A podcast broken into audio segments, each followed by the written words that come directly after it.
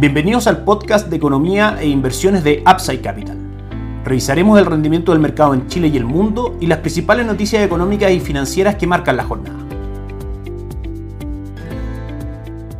Muy buenos días, ¿cómo están ustedes? Viernes 3 de marzo de 2023, soy Ramiro Galeano, fundador de Upside Capital. Les doy la bienvenida a otra edición más de mercados en Upside Capital. Dos noticias fueron las relevantes esta semana en el mercado local. La primera fue el IMASEC, el índice mensual de actividad económica del mes de enero, que marcó un crecimiento del 0.4% por sobre el decrecimiento que se esperaba en cuanto a consenso de mercado de este indicador del menos 0.1%. Una buena noticia para la economía local que parte el año 2023 con el pie derecho, pero una mala noticia para el Banco Central, dado que esta mayor actividad económica puede ser una presión inflacionaria y eso supone que el Banco Central debiese mantener por aún más tiempo la tasa de política monetaria en el nivel actual del 11.25% y probablemente el consenso de mercado dice que en junio podrían venir caídas en la tasa de política monetaria. Es lo que esperamos nosotros en Upside Capital, dado que estas caídas en la tasa de política monetaria generan un aumento en el valor de mercado de los bonos, que a su vez son los instrumentos en que los fondos de renta fija invierten. De manera que gran parte de nuestra recomendación de inversión en renta fija local para este año la basamos en ese momento motivo. También tuvimos el cierre del mes de febrero, donde el dólar subió 30 pesos durante el segundo mes del año, el dólar index subió un 2.72% y el cobre cayó un 3.42%, de manera que el dólar se comportó en línea con lo que indicaron sus drivers extranjeros. Si nos vamos a el dólar ayer tuvo un cierre de 813,50 subiendo 2 pesos, hoy día cotiza en 808. La apertura de la semana marcó máximos el día lunes en 835 y como decíamos estamos cerrando en aproximadamente 807, 808 pesos. Como hemos dicho en otras ocasiones, nuestra visión para el dólar durante el año es en general con un sesgo bajista, de manera que si se mantiene la presión bajista de esta semana, probablemente podamos ir a ver precios objetivos de 800 en primera instancia y 786 en segunda instancia. Como sabemos, lo más probable es que el dólar en el mundo tienda a caer durante el año, dado que la Reserva Federal debiese llegar a un techo de tasa de política monetaria, el cobre debiese repuntar su precio durante el año por la reapertura de China y si es que las cifras macroeconómicas de Chile en general tienden a marcar esta tendencia a resultar por sobre las expectativas del mercado, es otra apreciación bajista para el dólar en Chile. Durante la semana el dólar index ha caído un 0.4%, hasta ahora en nuestras pantallas cotiza en 104,68 y durante la jornada de hoy retrocede un 0.28%. Respeta muy bien la resistencia en 105,300 y desde ahí lo más probable es que presente, si es que las cifras macroeconómicas en Estados Unidos van avalando una menor inflación y una menor actividad económica, una fuerza bajista que tenga como primer objetivo 103,15 y luego 101,37. Recordamos que el dólar index es el dólar norteamericano contra una comparación de canasta de moneda de sus principales socios comerciales, el euro, la libra, etc. El cobre a esta hora cotiza en 4,10, ayer cerró en 4,03 cayendo un 1.88%, sube hoy día un 0.42 y el objetivo en este caso de las cotizaciones, si es que sigue tomando fuerza compradora, el cobre podría estar alrededor de los 4,29 dólares por libra de cobre. Por último, el IPSA ayer cerró por arriba de los 5.400 puntos, 5.407 puntos, subiendo un 0.59%. A esta hora en nuestras pantallas marca avances del 0.51%. A esta hora la acción que más sube es Itaú Corp, que sube un 10.73%. Y la más transada es Sokimich que sube un 1.58%. Itaú Corp es la segunda acción más transada hoy día en el día. Luego eso, el Banco de Chile, que cae un 0.67. Y Vapores, que sube un 1.64% dentro de las acciones más transadas el día de hoy. En Upside Capital somos asesores independientes de inversión para personas y empresas que invierten en el mercado financiero, tanto local como global. Esta asesoría la ejecutamos a través de nuestro modelo de arquitectura abierta, transparentando el mundo de inversiones a nuestros clientes. No administramos capital con instrumentos propios, ni recibimos el dinero de los clientes, hacemos asesoría objetiva y sin sesgo, buscamos la mejor alternativa de inversión para cada uno de ellos y los ayudamos llevando sus inversiones a alguna de las administradoras de fondos asociadas con Upside Capital, como la Reinvial, Itaú Principal, entre otros. Luego mantenemos una constante comunicación con nuestros clientes, realizando supervisión y seguimiento a su estrategia de inversión y a sus operaciones a través de nuestro equipo de atención a inversionistas. Bienvenidos a una asesoría objetiva sin sesgo y una mirada global. Bienvenidos a Upside Capital. Suscríbete a nuestras redes sociales, el link en YouTube, Instagram y Spotify. Visítanos en www.upsidecap.cl, déjanos tus datos y te contactaremos para conversar. Ayer fue un buen día para Wall Street.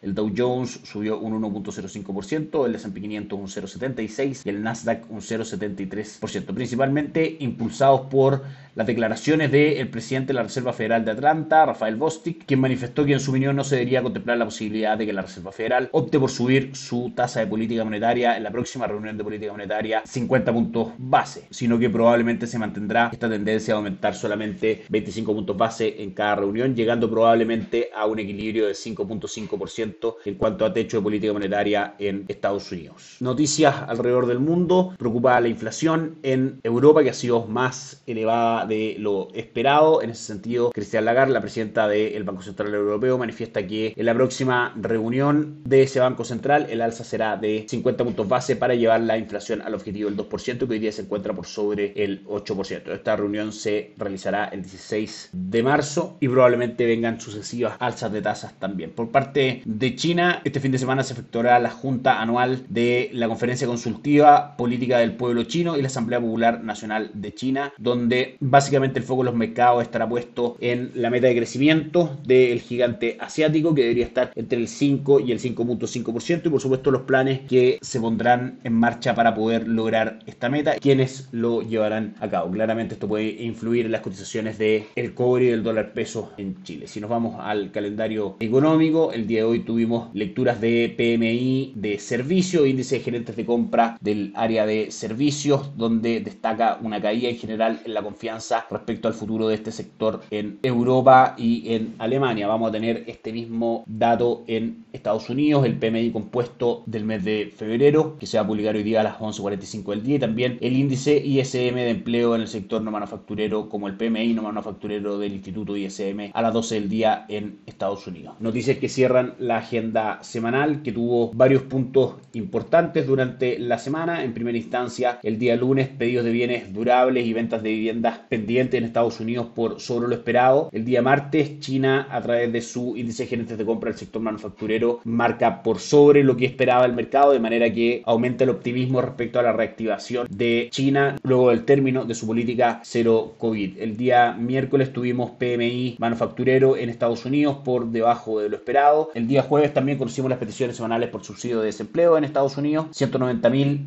subsidios por desempleo solicitados versus los 195 mil que esperaba el mercado, de manera que en general Estados Unidos sigue mostrando cifras macroeconómicas bastante sólidas que preocupan al mercado, dado que si la economía sigue siendo sólida, esta puede ser un factor relevante y dificultar el manejo de la inflación. Por ende, la Reserva Federal con este tipo de noticias podría tener incentivos a llevar la tasa más alta de lo que espera el mercado y de ahí claramente la preocupación y las caídas en general en las cotizaciones de lo activo. El día jueves también conocimos el IBC de la zona euro que marcó un 8.5% por sobre el 8.2% que se esperaba, pero por debajo del 8.6% del mes anterior. Y por último, los mercados cierran la semana con Asia bastante positivo, un 1.56 arriba, el Hansen de Hong Kong arriba también un 0.68 y el índice de Shanghai un 0.54. Europa también tiene una buena jornada con el DAX alemán subiendo un 1.07% y el Eurostock 600 avanzando un 0.57% también. Y Estados Unidos aún no comienza sus operaciones, sin embargo a través de la cotización de sus futuros podemos ver que el Dow Jones debería tener una apertura del 0.3% positiva, S&P 500 del 0.4 y Nasdaq del 0.38 en una jornada que aparentemente va a ser positiva para la bolsa en el mundo, especialmente en Estados Unidos. Que estén muy bien, tengan un excelente fin de semana, nos encontramos el día lunes. Chao, chao.